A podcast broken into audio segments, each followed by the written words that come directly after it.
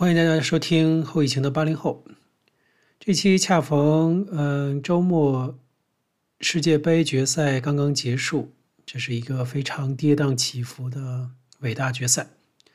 嗯，最后是阿根廷借助点球大战战胜了法国队，夺得了该球队历史上第三个世界杯。这也是梅西封神的一场比赛。更让人感动的是，接踵而来的很多关于那个梅西的一些励志的故事，包括他在国内和全球受到的尊重，他获得的荣誉已经太多太多。门将也是。门将，嗯，马丁内斯也帮保呃帮助了球队保住了这个胜利，守护了梅西这样的一个封神的最后一场比赛。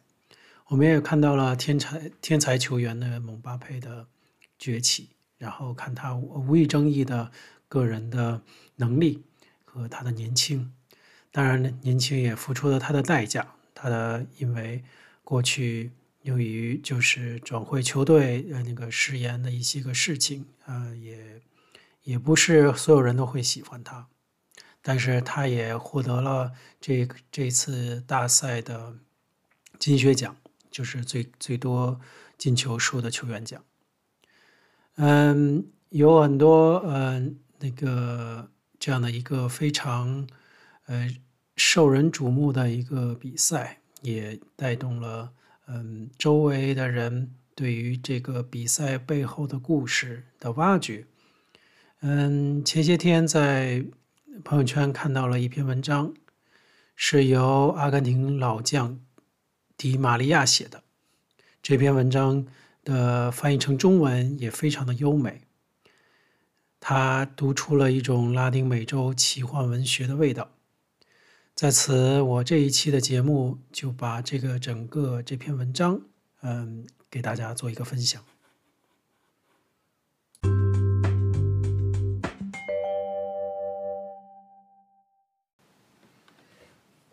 暴雨、狂风、黑暗之间，我依旧记得，当我收到皇家马德里来信的时候，我还没有打开，就直接把它撕碎了。那是二零一四年世界杯决赛的早晨，我看过时间，正好是十一点整。我当时坐在训练师旁边的一张台子上，并且给自己的腿注射了一针止痛针。在四分之一淘汰赛的时候，我的大腿肌肉拉伤了，但用了止痛药，我可以毫无痛感继续奔跑。我非常确定地跟训练师说：“如果我腿断了，就让他去吧，我不在乎。”我只是希望可以出战这场比赛。正当我对自己的腿进行冰敷的时候，我们队医推门进来了，丹尼尔·马丁内斯。他拿来一封皇家马德里的信件，告诉我：“看，迪玛利亚，有一封来自于皇家马德里的信。”我说：“你在说什么？”他说：“好吧，他们说你根本没办法出场比赛，所以皇家马德里要求我们今天的比赛不要派你们出场。”我立刻就知道会发生什么事情。所有人都听说了，皇马会在世界杯之后签下哈梅斯·罗德里德格斯，而我也清楚他们会把我卖掉，为这罗腾出空间，所以他们不希望自己的资产受到伤害，就是这么简单。这就是足足球生意。我觉得人们不总是会看到这样的事情。我告诉丹尼尔把信给我。我甚至没有打开那封信，我直接把它撕成了碎片。我说：“扔了它吧。”在这里做决定的那个人是我。比赛前的那个夜晚，我没怎么睡着。部分原因是巴西球迷们彻夜都在我们酒店外面放烟火。不过，即使周围真的非常安静，我肯定也睡不着。世界杯决赛前夜，你无法解释清楚这种感觉，你会梦到许许多多事情。即使世界杯决赛之后，我的职业生涯就要戛然而止，我也会想在这那场比赛中出场。但我不希望让事情过得变得过于复杂，所以那天早晨我醒得非常早，我就见了我们的教练塞维利亚。我们之间的关系非常亲密，所以如果我告诉他我想首发出场，我知道他会顶住外界压力给我出场机会。我非常真诚地告诉他，扪心自问。他应该把我放在首发的位置上。我说：“如果我首发，那么我会的；如果是其他人，那么我也没问题。我只希望可以赢得世界杯的冠军。如果你派我首发登场，我保证会跑到腿断了为止的。”随后开始哭泣了，情不自禁的。这一刻，我显得不知所措。当我们进行赛前训话的时候，塞维利亚宣布，恩佐·佩雷斯将会首发成登场，因为他的身体状况百分之百的健康。我对于这个决定感到满意。比赛开始之前，我给自己打了一针止痛针。下半场开始的时候，我又打了一针。这样的话，就我就可以在教练需要我的时候替补登场了。但是我从未等到教练的召唤。我们输掉了世界杯决赛。我无法控制这一切，那是我生命中最为艰难的一天。比赛结束之后，关于我未能出场的问题，媒体发表了很多恶毒的报道，但我告诉你们，全部都是事实。我始终对其中一些事情耿耿于怀，就是我和塞维利亚对话的那个场景。我在他面前泪流满面，因为我一直想要知道他是否为我会哭。我很紧张。事实上，我觉得这和紧张没有关系。当时我激动万分，我清楚这个时刻对我来说意味着什么。我们如此接近实现自己的梦想。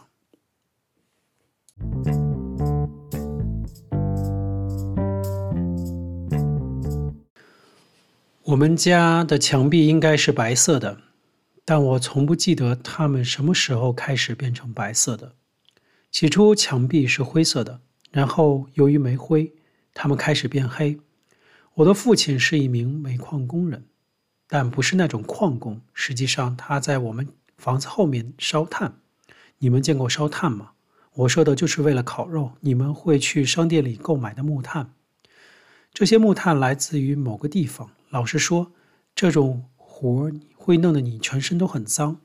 过去，父亲常常在我。家院子里的铁皮屋檐下干活，随后他会把我所有的木炭都打包好，让人带到集市上去卖。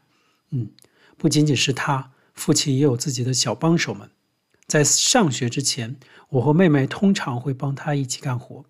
我觉得当时我们只有九岁还是十岁的样子，这是装木炭最好的年龄，因为你可以把它当成一个小游戏。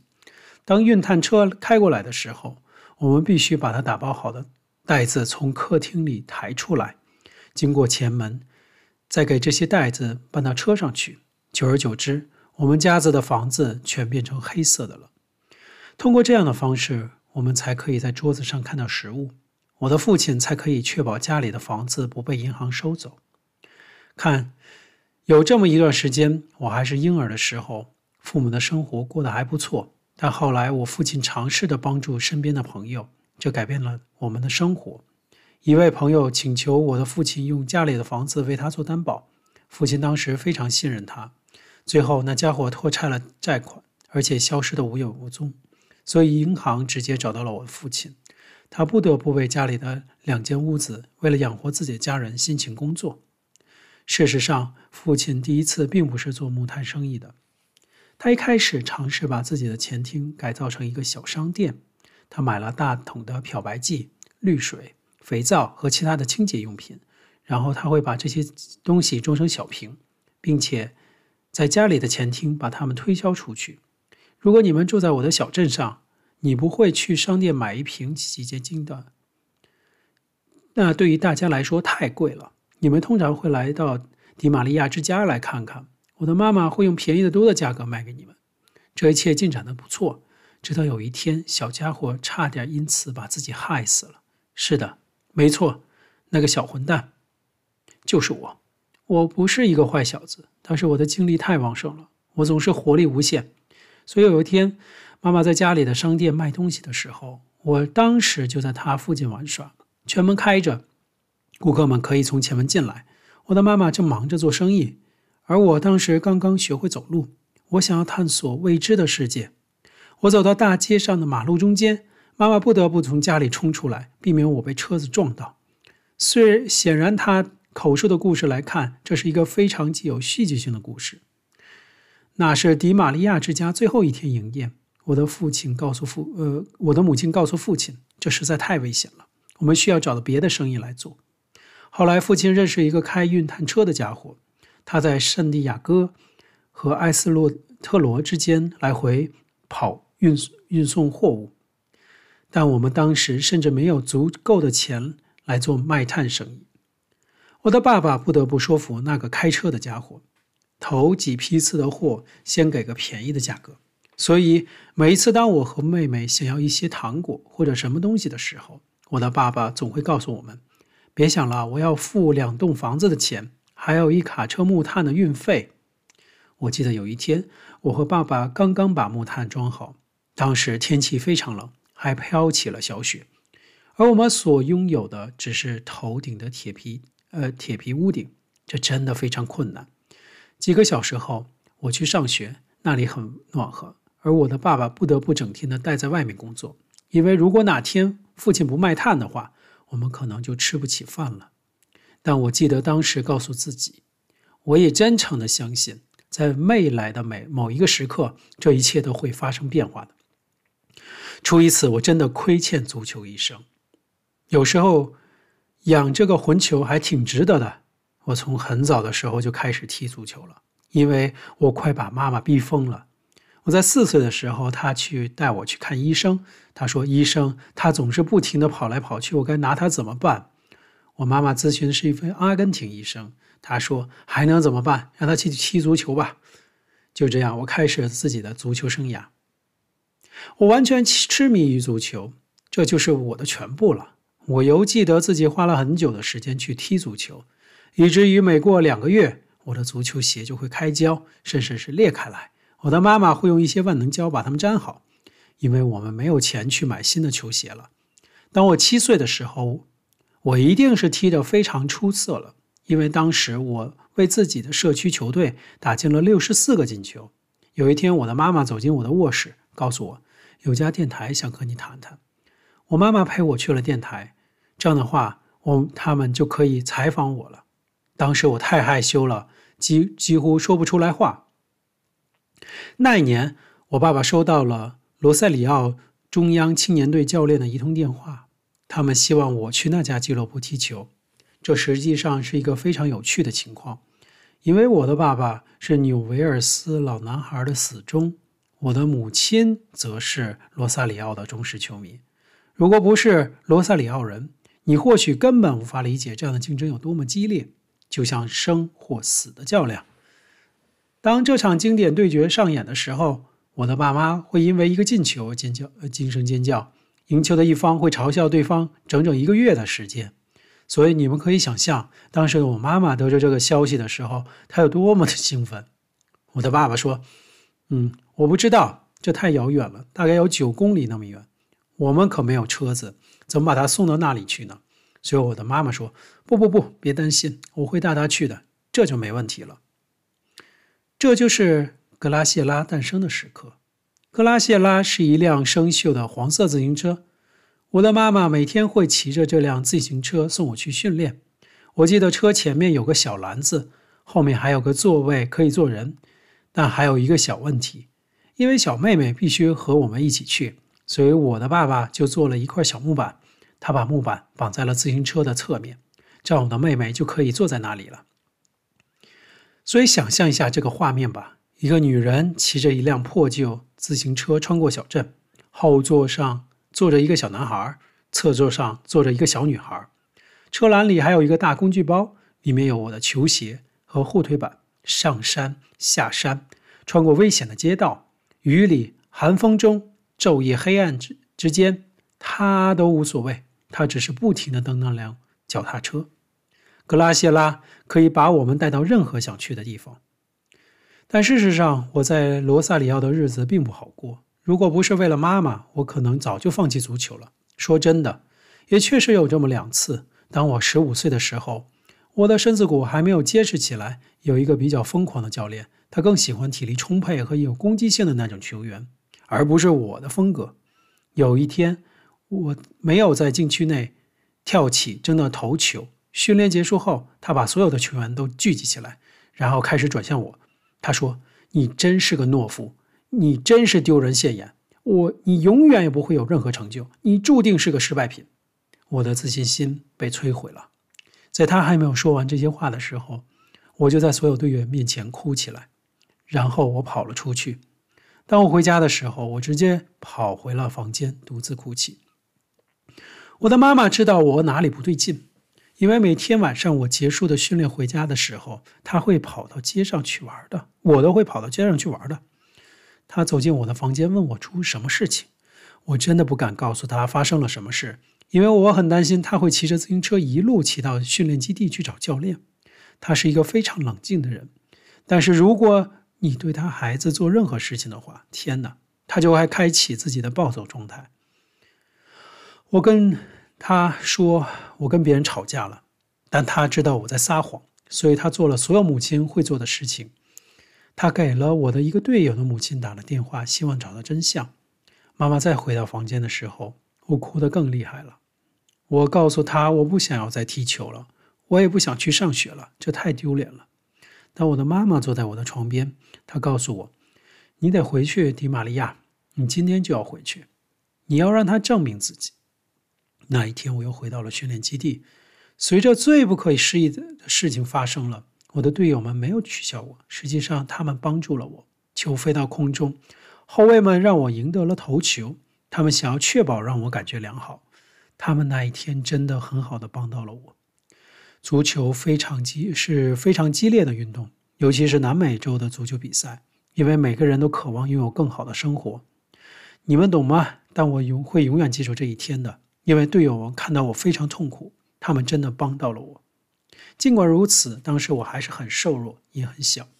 十六岁的时候，我依旧没有进入罗萨里奥中央的一线队。我的父亲开始担心起我来了。有一天晚上，我们坐到了厨房餐桌边，父亲说：“你有三种选择，你可以和我一起去工作，你可以完成学业，或者你可以再去踢一年球。但如果踢一年球还没有什么成果的话，你就得和我一起工作了。”我没有说一句话，这对于我来说是非常复杂的情况。我们需要钱。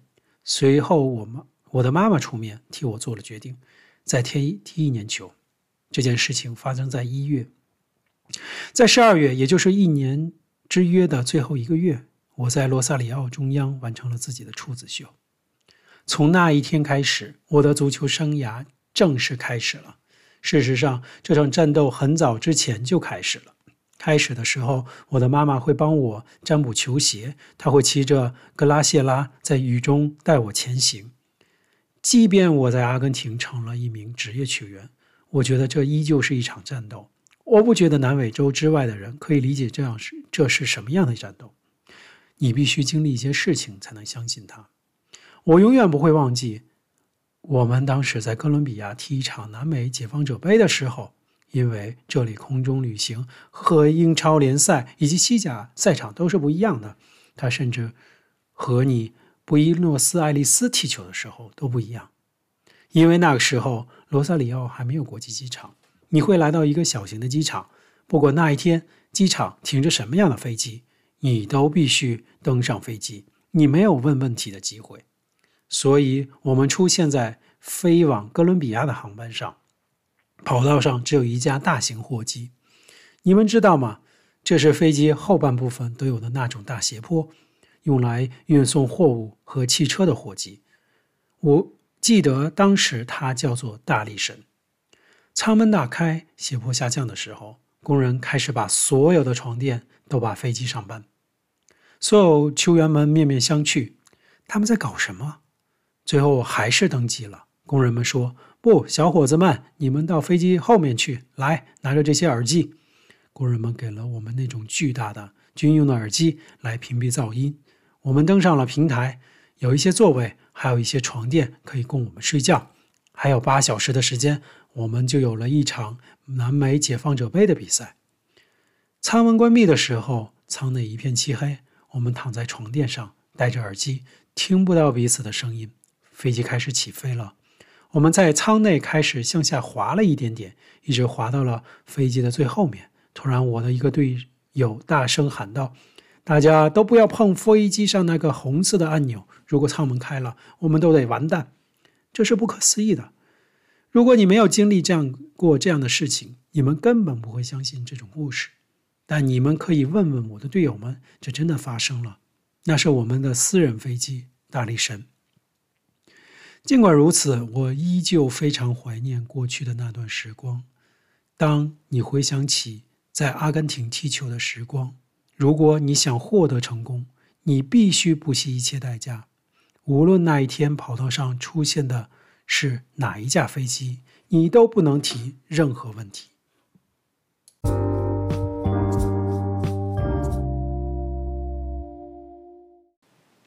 最终，如果你有机会的话，你会获得一张单程的机票。对于我来说，那个机会来自于葡萄牙的本菲卡俱乐部。也许有些人看着我的职业生涯，他会想：天哪，这家伙去了本菲卡，然随后是皇马、曼联和巴黎圣日耳曼。也许听起来有一些简单，但你无法想象其中发生了多少事情。当我前往北本菲卡踢球的时候，我只有十九岁。我毫无容易踢了两个赛季的时间。我的父亲放弃了自己的工作，搬到了葡萄牙和我同住。他不得不和母亲分居两地。有几天晚上，我听见我的爸爸和妈妈打电话的时候，他在小声的抽泣，因为他实在太想念自己的妻子了。有时，这似乎是一场巨大的错误。我还没有开始，就想着要离开了。二零零八年的奥运会改变了我的一生。阿根廷国奥队给我打电话，希望我可以为他们效力。即便我还没有在本菲卡获得首发的机会，我永远也不会忘记这件事情。这届大赛，我得到了和梅西踢球的机会。他就是一个外星人，超级天才球星。这是我踢过的最有意思的足球了。我所需要的就是全力飞奔，只要我开始奔跑，球就会来到我脚边，就像魔术一般。梅西眼睛看到的东西和你我所看的东西都不一样。他们会从球场的这一头看到另一头，这是一个正常人的做法。但梅西可以直接看到整个世界，就像上帝视角。我不明白他怎么做到这一点的。我们在决赛中战胜了尼日利亚，这大概是我生命中最为难以置信的一天。为了进球。为了帮助阿根廷赢得奖牌，你根本没办法理解这种感受。你们必须理解，那时候我二十岁了，甚至还没有在本菲卡踢上球。我的家庭分居分居两地。在那届大赛，阿根廷征战征召我之前，我几乎感到了绝望。仅仅两年的时间，我赢得了一块冠军奖杯。我开始在本菲卡获得了出场机会。随后，我转会加盟了皇家马德里。对于我来说，这是一个非常值得骄傲的时刻，但不仅仅是为自己感到自豪，也为整个家庭、为所有支持我的朋友们、队友们感到骄傲。他们说，我的父亲是一名比我更出色的足球运动员，因为他年轻的时候摔坏了自己的膝盖，于是他的梦想因此破灭了。他们说，我的爷爷踢得比我父亲还要好。但一次火车的事故中，他失去了自己的双腿，他的梦想也破灭了。而我的梦想曾经数次濒临破灭。而我的父亲一直在铁皮屋檐下工作，我的母亲一直为我骑车，而我一路奔跑。我不知道你们是否相信命运。当单位我为皇马打进第一粒进球的时候，你们知道我们对手俱乐部的名字吗？大力神，这真的是一段漫长的旅程啊！所以，也许你们现在可以理解为什么世界杯决赛之前，我会在塞维利亚面前痛哭了。我并不感到紧张，我并不担心自己的足球生涯，我甚至不担心自己是否可以在比赛中首发登场。扪心自问，事实上。我只希望我们可以实现自己的梦想。我希望我们可以作为阿根廷的传奇被祖国人民记住，而且我们曾是如此的接近。这就是为什么当我看到阿根廷媒体对我的队友的反应时，我感到非常心碎。有时候，消极的态度和评论简直要失控了，这是不健康的。我们都是人，我们生活发生许多事情是球迷们所看不到的。事实上，在最后一场世界杯预选比赛之前，我开始去看心理医生了。当时我正经历了一段非常艰难的时光。通常情况下，我会在家人们的帮助下度过艰难的时刻，但这一次国家队的压力太大了，所以我不得不求助于心理专家。这真的对我非常有帮助。在最后的两场比赛中，我感到了更加轻放松。我始终提醒自己，我是世界上最好球队的一部分。我为自己的国家踢球，我正在实现自己孩童时以来的梦想。这有些时候。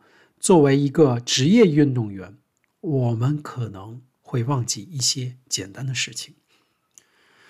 比赛再次变成了比赛。我觉得现在人们可以通过 Ins 或者 YouTube 看到比赛的结果，但他们通常看不到我们付出的代价。他们不明白这段旅程的艰辛。他们看到我抱着自己的女儿，捧着奖杯、奖牌，微笑。他们。就觉得这一切都是完美的，但他们不知道，拍摄了这场照片的一年之前，我的女儿早产，在医院里待了两个月的时间。当时她的身上插满了管子。也许他们看到了我捧着奖杯喜极而泣的照片，或许他们以认为我是为了足球而哭泣，但事实上，我哭泣只是因为我抱着了我的女儿，她可以和我一样活着了。他们观看了世界杯决赛，所以他们看到的是比赛结果零比一，但他们不知道我们当中有多少人为了付出了多少努力，只为了出现在那里。他们不知道我家里客厅的墙壁从白色变成了黑色，他们不知道我的父亲在一个铁皮屋檐下辛勤工作，他们不知道我母亲。为了自己的孩子，在寒风骤雨里骑着格拉谢拉前行，他们不知道大力神。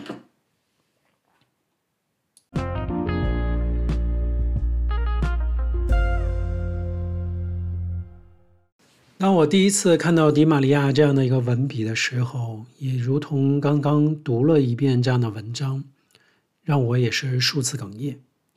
嗯，我们。这一代人都包括很多人都支持阿根廷，并不是因为对阿根廷有多么了解，对梅西的个人感情有多深，只是看到了这些球员，他们为了自己的梦想从穷苦的环境挣扎的出来，然后，嗯，不仅是迪玛利亚，我们看到了赛后采访他们的主教练，包括他们的门将。他们，嗯，都是在，嗯，媒体面前，在世人面前展示他最真实的一面。他们感谢的家家庭，他们，嗯，觉得这一切来自太不容易了。也包括，呃，包包括梅西。我清楚的记得，在对荷兰那场比赛，他非常的性情中人的这样的，能够对别人大骂，或者是。对这种挑衅行为直接的回击，我觉得他们这是这活活着是真正真真实实的人。所以说这届世界杯，嗯，对于四十岁的我来说，最大的一些感触都是来自于这些个每个人，他们不平凡，但是他们又是活活生生的人，他们背后有他们所有值得记录的故事。包包括他们奋斗的历史，这是最大的一个精神财富。也感谢这次世界杯，同时也非常期待两年后在德国的欧洲杯，到时候会在嗯家门口会看到更多精彩的比赛。感谢大家的收听，我们下次再见。